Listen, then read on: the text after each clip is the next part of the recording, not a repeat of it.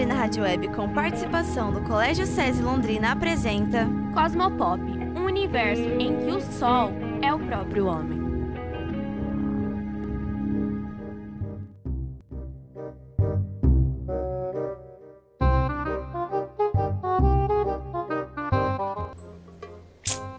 Oi, gente, tudo bem? Meu nome é Luísa Luz e a gente está começando mais um podcast do Cosmopop.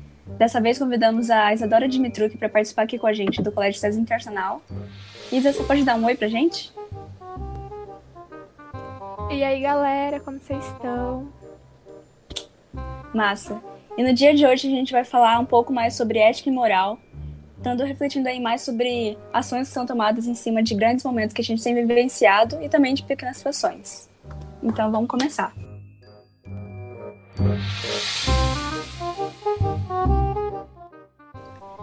Todo comportamento humano é guiado por princípios éticos e morais, determinando o julgamento individual e coletivo daquele que o pratica.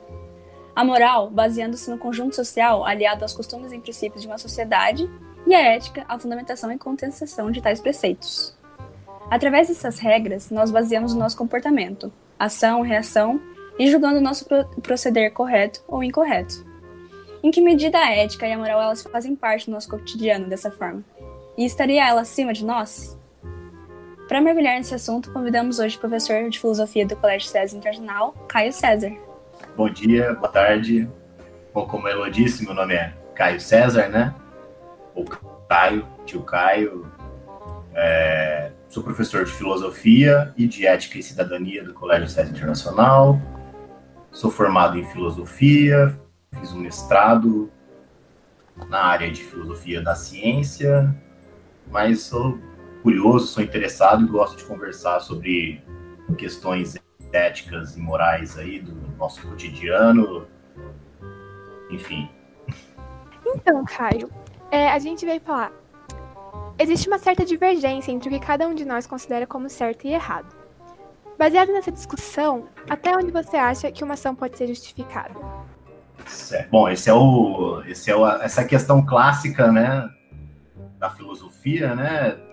Até que ponto é possível justificar uma ação? É, ou que condições nós temos para dizer que uma ação é correta ou incorreta, ou, em outras palavras, moral ou imoral. É, a gente tem aquela frase clássica, né, atribuída ao Maquiavel, que é a questão dos fins justificarem os meios, né? Uma frase, até onde eu sei, equivocadamente atribuída a Maquiavel. Acho que é uma frase que vem lá do contexto da Grécia Antiga e é uma questão ética, né? Que, que mantém-se relevante até hoje. É, é uma questão que não tem, não existe decisão, né? Eu acho que entre nós humanos aqui não, não, não temos santos ou anjos ou, sei lá, detentores do, do verdadeiro saber. É, então é uma questão que está tá aberta ao debate, né? Então o que eu disser aqui não, não é uma verdade absoluta, não tem nada disso, né? Vou dar aqui meus pitacos, meus, minhas, minhas percepções a, que, a questão, o, acho que a, questão popular que mais ilustra né, a questão das justificativas é a questão do trolley problem, né, ou o problema do bonde. Para quem não conhece, né, na versão original do problema, a gente tem, tem lá um, um, motorista de um bonde e ele é confrontado com a seguinte situação. Né? Então, na sua frente, é, a pista se bifurca, e, e nessa, nessa, nessa bifurcação, nas duas pistas, tem pessoas que ele desconhece, ele não tem nenhuma informação sobre essas pessoas. Então, se ele deixa o bonde seguir sua rota original, ele mata cinco pessoas. Se ele toma uma atitude e muda, muda a rota desse bonde, ele mata só uma pessoa. Então, resumindo aqui brevemente a questão, é, é, é é essa situação que ilustra o debate entre o que nós chamamos de utilitaristas ou dos deontologistas, né, que são éticas teleológicas, tá? Vamos explicar. Então, para o utilitarista, é, mais vale para justificar uma ação a consequência desta ação. Para a ética teleológica, ou deontologia, a ética do dever, ela pensa nos princípios da ação. Então, novamente, está superficial a questão. Para os utilitaristas, faz sentido mudar a rota do bonde e salvar cinco pessoas, optando então, né, fazendo faz, fazendo uma ação que, que ocasiona a morte de uma, né, já que os fins, né, as consequências da ação, elas justificariam então a atitude de mudar o rumo do trem. É, um, mote, né, um jargão dos utilitaristas, né, é que é o maior bem para o maior número. E aí, por outro lado, se a gente tem uma perspectiva deontológica, né, do dever, que diz respeito ao dever moral, então o fim da ação deve ser tomado em respeito a si mesmo, né? Não, não tem como você justificar a morte de um inocente. Então, tomar uma atitude, né, de, de, de mudar a rota do trem, te faria tomar uma ação que ocasiona a morte. Né? Não fazer nada seria é claro que você pode argumentar que não fazer nada é fazer algo, né? Mas, de modo geral, a questão é assim colocada, né?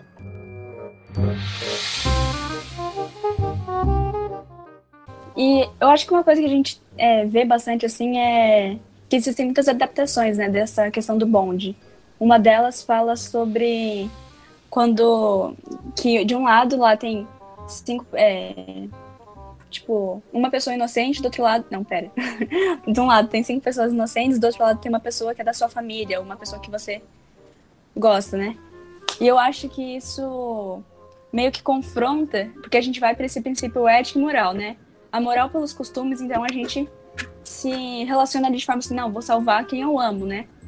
Mas daí, porque você não liga para o conceito geral, não, não liga, né? Mas você prioriza é, um conceito de acordo com aquilo que você.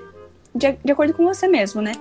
E o outro não, que daí você considera princípio ético e fala assim: não, vou salvar cinco pessoas, não importa se vai matar tipo, uma pessoa da minha família.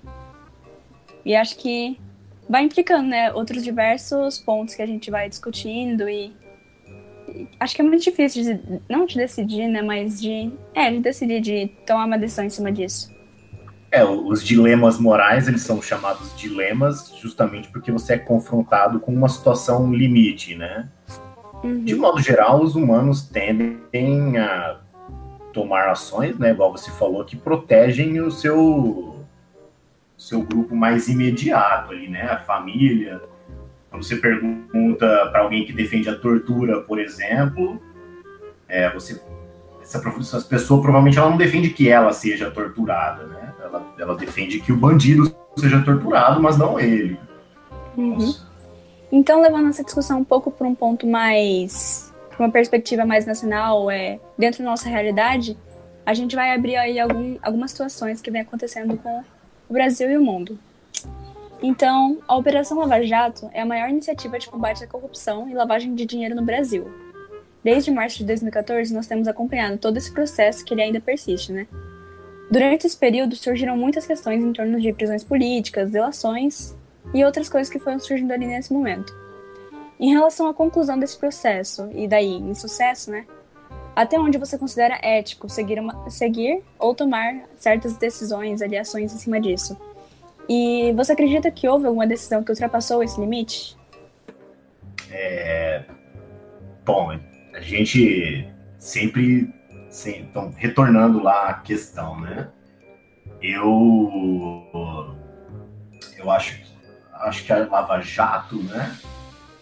Ela teve uma importância bastante significativa, pelo menos para a percepção geral do público, assim, né? De que o político ele pode ser preso, sabe? Que o poderoso ele pode ser preso. E eu acho que isso acabou causando bastante comoção, assim, né, do público. Porque a, até então, né, a, sei lá, posso falar bobagem, mas para percepção do público, quem que era preso, né? Quem era preso era o ladrão de galinhas, o cara que não paga pensão, o marginalizado, o excluído. E agora não, a partir da Lava Jato a gente tem essa essa essa ideia, né, de que estamos agora sim estamos fazendo justiça, agora sim nós estamos prendendo as pessoas que realmente fazem mal ao país. E eu acho que isso acabou causando muita, acabou envolvendo muita emoção assim das pessoas. Né? Acho que acabou envolvendo muito sentimento, é, acabou virando uma questão muito pessoal.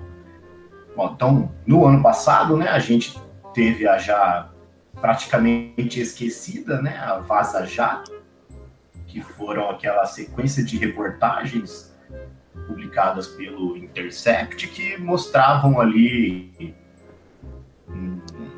uma relação entre os procuradores e, e o juiz do caso, né, o, o ex-ministro da Justiça, o Sérgio Moro. Uhum.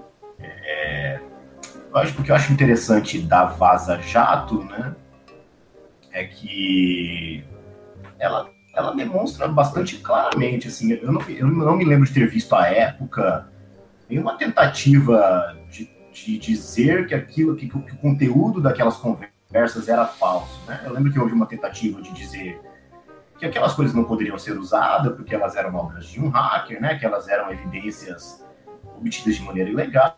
Então, vou tentar deixar de, de, de lado aqui provisoriamente a questão legal tentar me concentrar na questão ética, né? Como, como não houve como não houve um esforço ali dos envolvidos em dizer que, que, os conteúdos eram falsos, eu acho que nós podemos assumir pelo menos aqui como, pelo menos provisoriamente aqui como verdadeiros os conteúdos, né?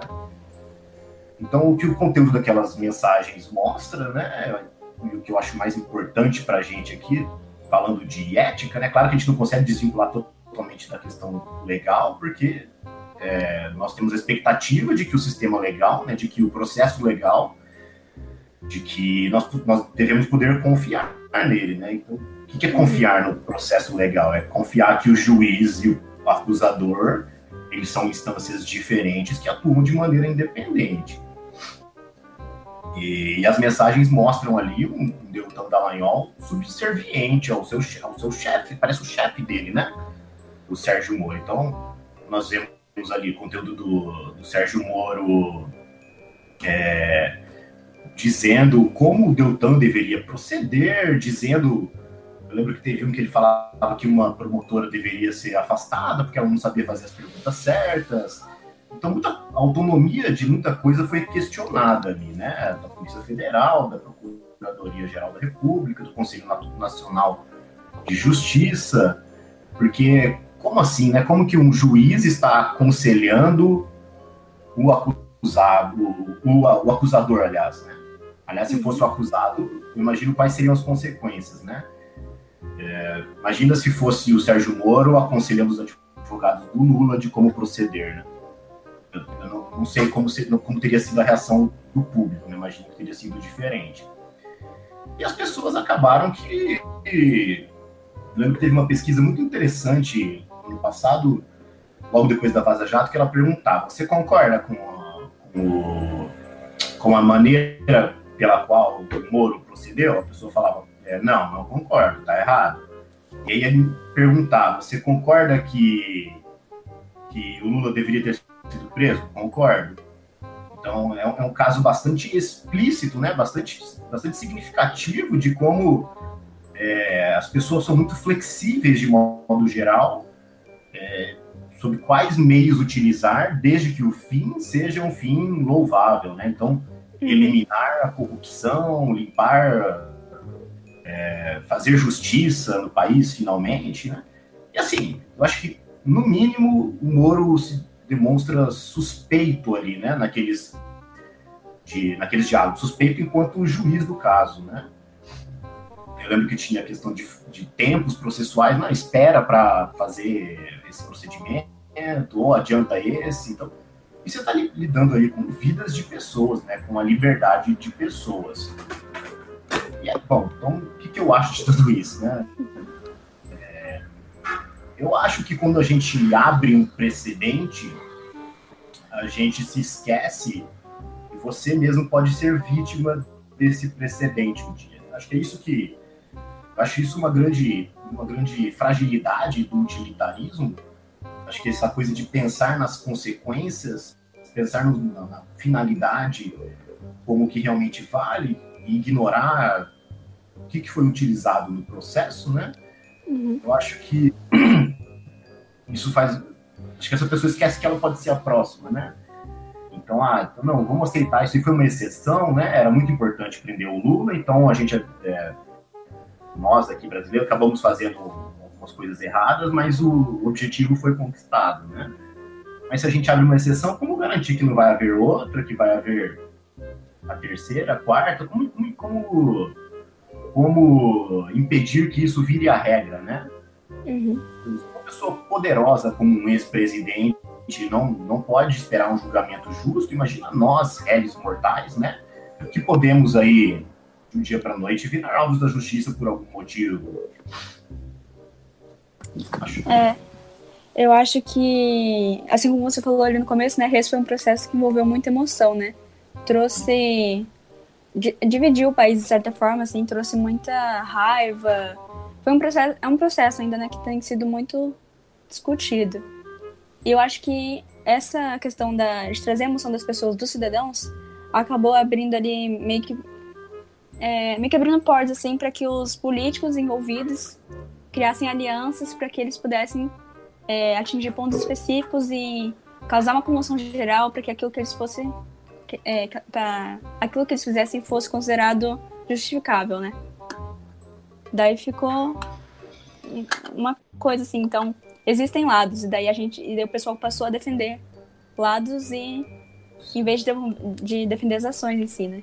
Na verdade. Certo. A gente deve, deveríamos defender o processo legal, né? E como que você. Acho que grande, um dos grandes problemas de pensar que os meios são justificáveis, né? então os meios da Lava Jato são justificáveis é, a partir das consequências, né? que foi a prisão de várias pessoas poderosas, é que você permite que uma pessoa faça uma suspensão ali de, do juízo moral. Né? Então, mesmo que provisoriamente, é, você, você dá o poder a alguém como se essa pessoa fosse algum tipo de portador da grande moral, né? Você dá poder para ela, uma pessoa só decidir ali o que é certo ou errado, né? Eu acho isso estranho. Na minha opinião, eu acho melhor, sei lá, inocentar. Eu já vi essa frase em algum lugar, né? Que é melhor inocentar pés criminosos do que prender um inocente. Outra situação que a gente vem passando nesses tempos, que tem levantado questões éticas, é a pandemia de Covid-19, né? Durante esse tempo, tem tido um grande anseio em relação às ações dos governantes em geral, com relação ao coronavírus e com relação às ações da população. Tem essa luta entre quem quer e quem precisa voltar à normalidade e quem preza e precisa também do isolamento. Quais são os limites que a gente deve respeitar?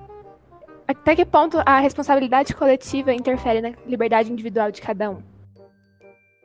Eu acho que, acho que essa questão está se referindo ali, né? Se, a liberdade individual, se as pessoas deveriam ser livres para fazer o que elas quiserem, ou se haveria, ou se, se o poder público poderia impedir que as pessoas, por exemplo, saíssem de casa.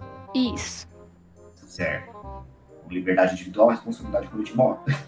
Essa questão eu eu sou obsessivo, né? Vocês, vocês me conhecem, vocês sabem, eu, eu tô agora obcecado com essa coisa aí da, da pandemia, né? Eu passo aí muito tempo lendo sobre, tentando entender o que está acontecendo, né? Já adianto que eu não estou entendendo nada. Mas eu, eu, eu, não sei se as pessoas, de modo geral, né? Claro que existem todos os casos, mas se elas minimizam o problema ou se é simplesmente um descaso com o próximo a questão da liberdade individual é, é algo que me assusta, assim, né? Se, se, se o governo tomasse a decisão de me trancar em casa, eu acho que eu ficaria muito assustado, né? Porque, igual eu disse agora há pouco, é, quando você abre uma exceção, é difícil ter a garantia que aquilo não, não vá se repetir, né? Mas no fundo, eu acho que é uma, é uma coisa simples, assim. Né? Talvez se as pessoas tivessem uma conscientização maior do que, do, do que é a situação que estamos vivendo, né? de entender que quando eu sigo os protocolos básicos ali de, de saúde, então utilização de máscara, evitar aglomeração, lavar as mãos com frequência. Você não está fazendo isso por você, né? Eu acho que falta essa consciência de que você está fazendo isso pelo coletivo, né? Pelo próximo também.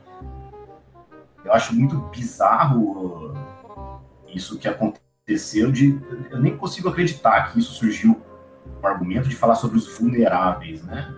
Ah, mas é só uma pequena parcela da população que é vulnerável. É como se você pudesse medir, né? Que vida vale ou vale mais, vale menos.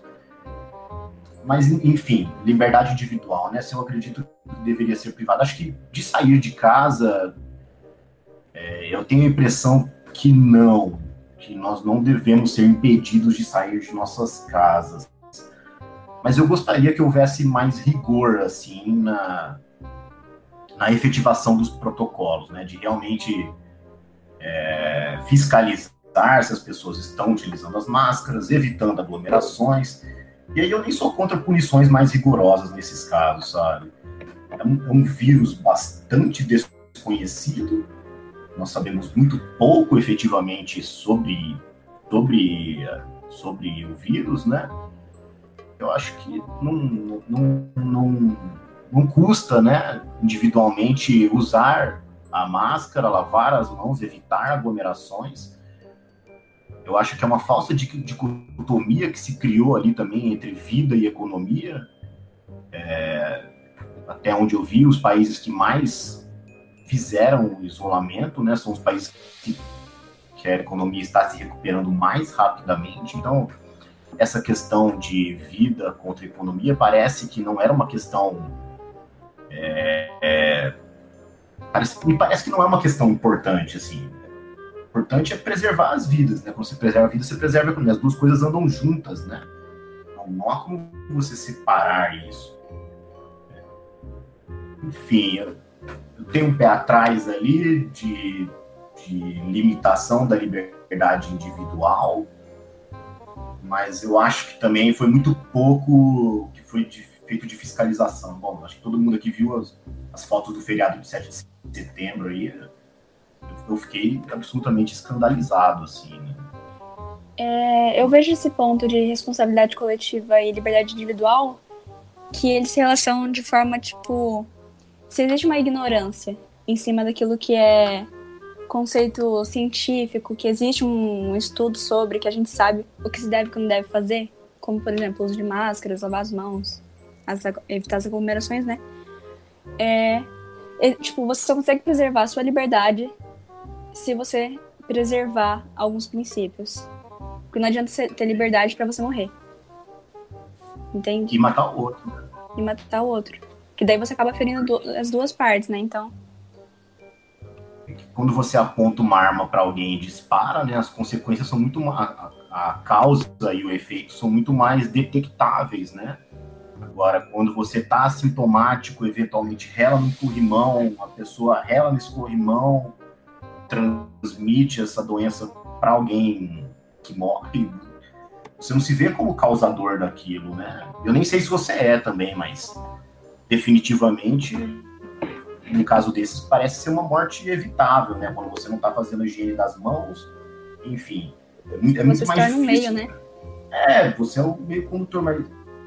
Não que eu queira imputar ninguém legalmente aqui, né? Mas acho que numa situação dessas, né? Eu lembro lá no comecinho da, da pandemia, eu, eu achei que ia nascer um senso coletivo, né? Essa responsabilidade coletiva que você diz, eu achei que ia nascer isso nas pessoas, sabe? otimista mesmo.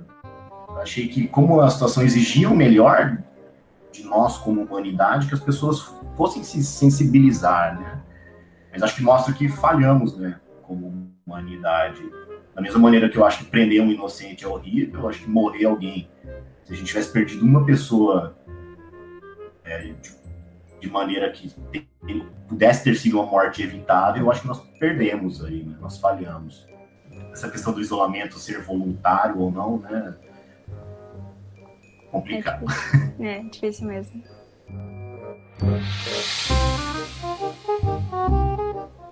é, voltando para mais um assunto que aconteceu esse ano, né?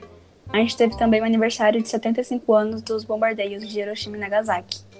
Então, marcados pela crueldade americana e também pelo fim da Segunda Guerra, os japoneses levantam hoje um memorial às milhares de vítimas dessa grande tragédia, né? Então, é, tendo em vista esse, essa questão essa tragédia que aconteceu, o ato americano ele pode ser considerado um ato de terrorismo? E o que diferencia esse ataque de ataques como o de 11 de setembro, que hoje são lembrados como símbolos de resistência ao terror? Bom, a definição de terrorismo, ela, ela parece ser algo bem. Da maneira. Peso que essa palavra carrega hoje, né? Ele tem uma carga cultural muito grande, né? Você fala terrorista, a imagem que vem à sua mente é praticamente inevitável, né? A imagem que você vê é de um árabe é, fardado, né? Então, o que é um terrorista? O terrorista é um árabe fardado. Mas se a gente tenta se distanciar desse aspecto cultural e pensa em terrorismo de maneira ampla, acho difícil não dizer que, que o bombardeio de Hiroshima, e Nagasaki não tenha sido, sido um ato de terrorismo, né? Se você pensa que é um ato que provoca terror, né? É, de, maneira geral, acho que parece sim um ato terrorista. Ainda mais se a gente pensa, né? Que a diferença de dias entre os bombardeios foi de três dias. Então, três dias depois você já tinha uma boa noção da atrocidade que havia sido ocasionada, né? das consequências gigantescas que, que uma bomba nuclear causa num centro urbano. Uhum. E em, relação ao 11 de setembro, a gente já tem isso mais. A gente já vê isso naturalmente como um ato de terrorismo, né? Enfim, vamos tentar. Vou tentar dizer o que eu penso aí desses dois episódios. É, em primeiro lugar, eu não acredito que a questão do número de mortes seja ou não relevante. No 11 de setembro a gente teve ali por volta de 3 mil mortos. Hiroshima e Nagasaki foram pelo menos dois, 200 mil mortos ali nos primeiros dias, né? Fora os que morreram como consequências das ações da radioatividade, né? Mas de qualquer maneira são dois pontos de ruptura, né? Dois pontos de cisão aí na história da humanidade. A gente, sei lá, eu, eu, eu espero, eu espero que o jogo seja jogado de maneira limpa, né? Mesmo um jogo geopolítico eu acho estranho ter a expectativa de que alguém. É claro que depois de, de, de, tiveram muitos movimentos né, contra as armas nucleares, mas ainda assim eu não consigo viver de maneira que eu tenho certeza que nunca mais haverá uma tragédia como Hiroshima e Nagasaki, né?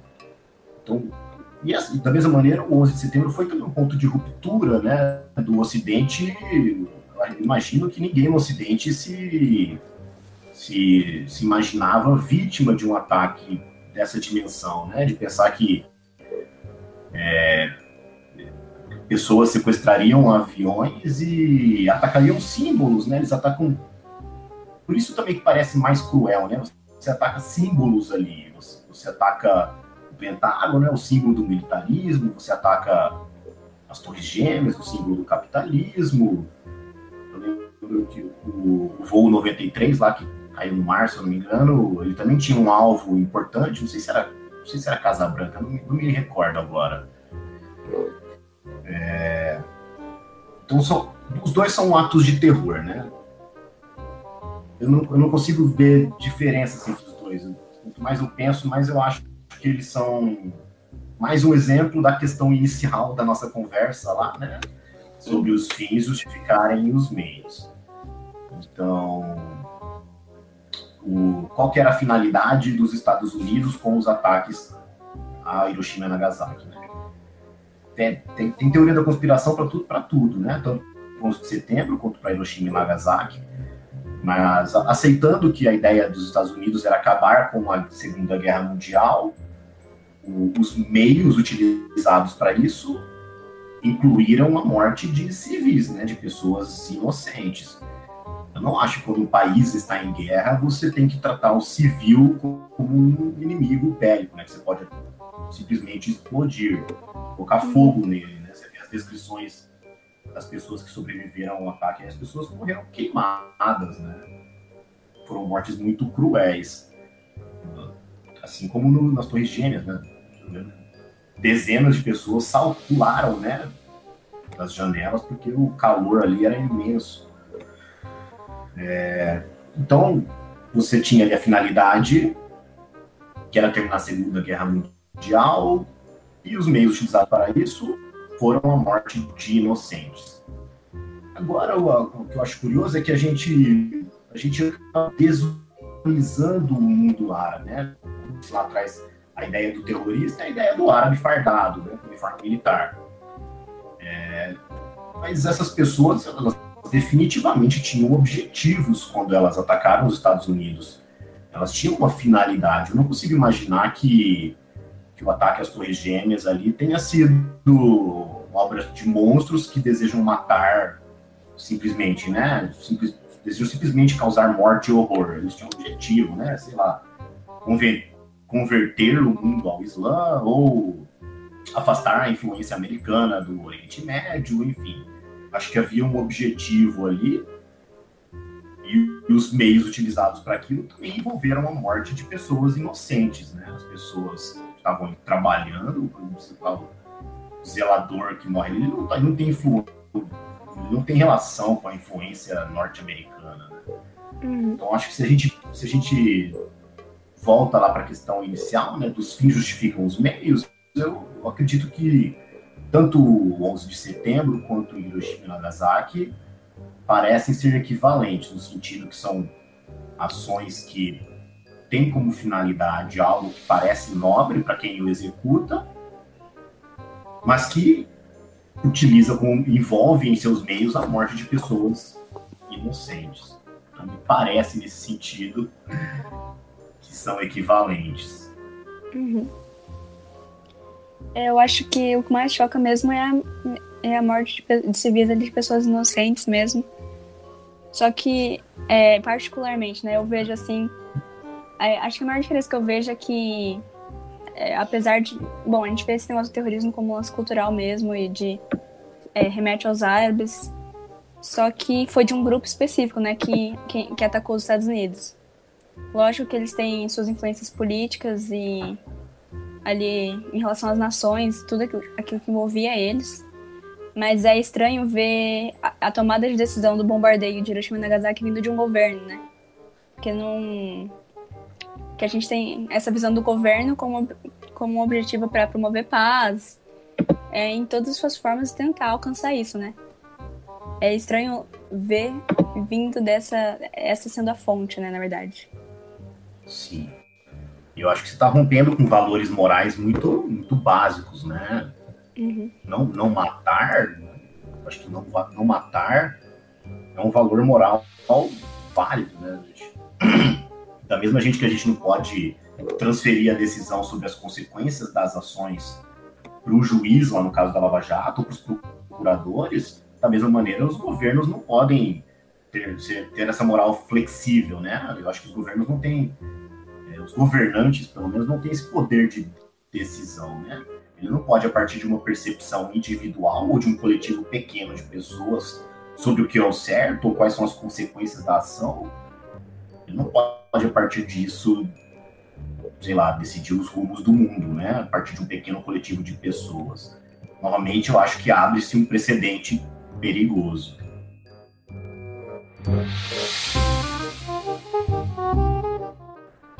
Agora, fora as grandes questões de terrorismo e. Enfim. Tem os problemas menores, né? Que são situações que a gente enfrenta no nosso dia a dia, que também tem implicações éticas. Tipo, roubar, é, mentir, até mesmo furar fila. Até que ponto você acha que esses atos se justificariam? O que define a divergência ética entre eles? Certo. Bom, eu eu tentando ser coerente com tudo que eu disse até agora, né?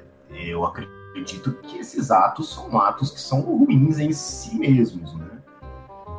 É, não, eu não acho que existe algum sistema ético que tenha dado conta de resolver todas as questões, todos os dilemas morais da humanidade, né? Então, toda vez que você, você vai, pega o utilitarismo lá, você põe um problema que se mostra extremamente difícil. Você pega a ética do dever, você também apresenta um dilema moral que parece não ter solução a partir daquilo. Então, eu não acho que nenhum, nenhum desses dois tipos é perfeito, né? Mas eu, eu continuo achando que os meios não justificam os fins, sabe?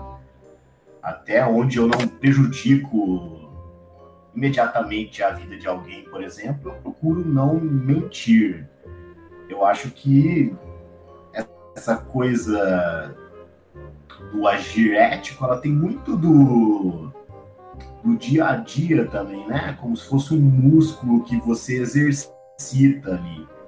Eu lembro, eu não era uma pessoa bacana, assim, do ponto de vista moral, quando eu estava no ensino médio, assim. Eu lembro que a, a própria filosofia acabou impactando muito na minha vida, assim.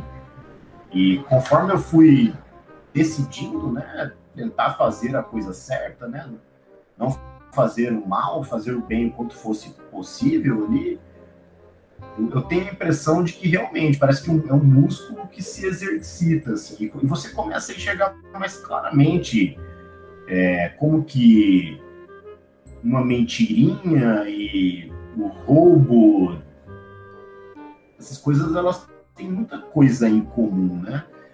Eu acho que são, são acordos coletivos que a gente aceita, né? Não roubar, não mentir, não furar a fila. Acho que eles deveriam ser levados mais a sério, assim. Não que, que exista um princípio moral universal lá, igual Kant acredita, né? Que ele não pode ser de maneira alguma violado. Acho que a gente pode pensar em acordos coletivos mesmo, que a gente deveria seguir com mais, mais, mais vontade mesmo. A gente deveria ter mais vontade de fazer as coisas, de não mentir, não roubar, não furar fila. Eu sou uma pessoa que fica enlouquecida com gente furando fila, assim. Né? Não que eu nunca tenha furado, mas, como disse, né? eu não tenho pretensão nenhuma também de ser o agente moral perfeito, né? Mas eu acredito que é, essas coisas são ruins e fim, sabe? Eu acho que a gente deveria levar mais a sério essas coisas o aluno que cola na prova, por exemplo, o aluno que faz plágio.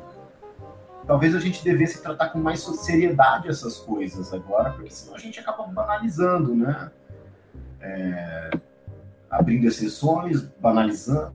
A gente nunca sabe até que ponto até que ponto essas escorregadas morais que não têm consequência, né? Que não tem, não tem vítima, né? São, são crimes morais sem vítima. Né? Quando eu colo na prova, é, não tem uma vítima, de maneira clara não existe uma vítima.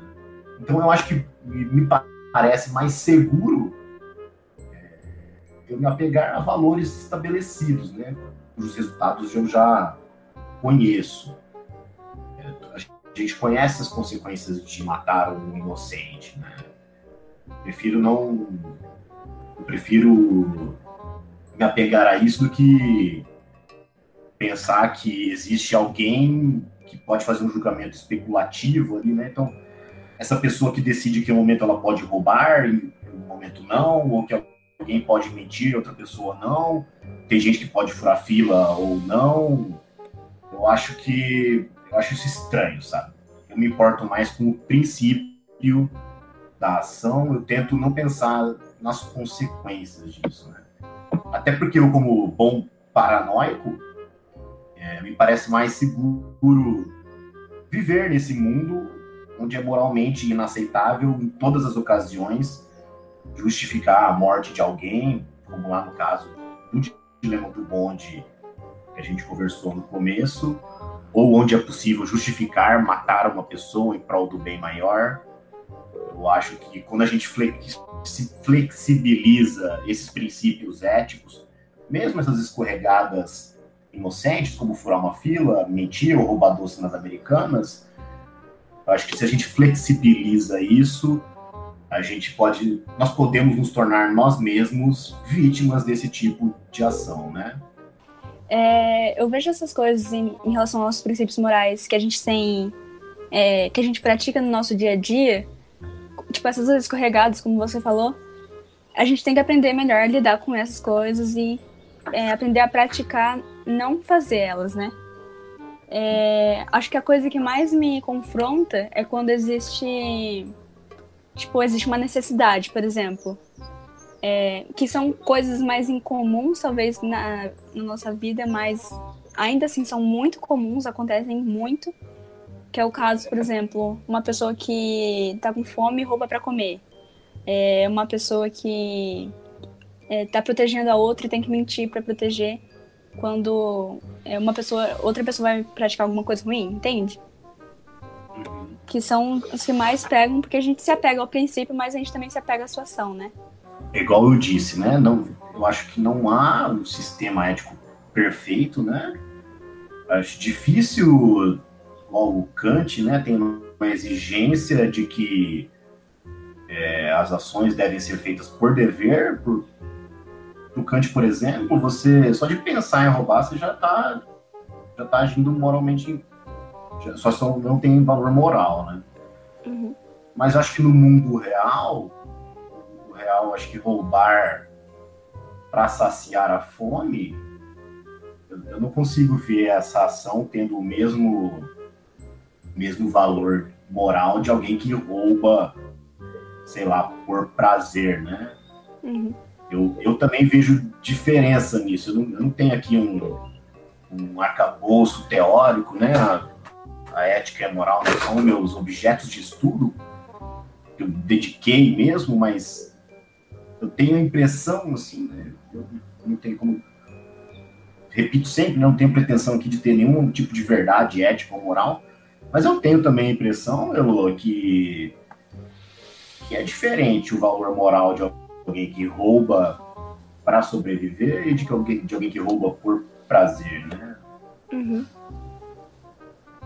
É, eu acho que essa é a concepção geral, né? Saber é, saber a diferença entre essas duas coisas, porque existem diferenças, querendo ou não. Para finalizar, tem algo mais que você gostaria de acrescentar? Queria dizer que foi um prazer, assim, né? Recebi com muita alegria esse convite poder trocar uma ideia com vocês aí, ainda mais nesse período, né? Eu tô do, do isolamento, né? Não tenho encontrado muitas pessoas e ver a carinha de vocês aí já é algo que dá um certo conforto, né? Fiquei muito contente de ter conversado. Acho que foi mais um monólogo, né? Falei bastante. eu descobri agora na quarentena que eu falo assim, falando, se deixar eu fico falando, não sabia que era assim. Mas é isso aí, Caio. Muito obrigada pela sua participação, foi realmente muito especial. Muito obrigada a você também, Isa, por estar aqui, por colaborar com a gente. E muito obrigada a você, ouvinte, por estar acompanhando a gente. Espero que você tenha tido um tempo aí para parar e refletir um pouco também sobre tudo essas, todas essas coisas que estão afligindo a gente nesse momento. Muito obrigada e até mais. Tchau. É, agradeço. Tchau, tchau.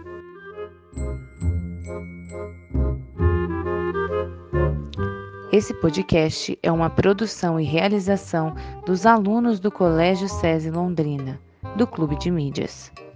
Professores coordenadores: Diogo Pablo Florian e Thaís Hammer. Siga nas redes sociais, arroba Cosmopop Underline.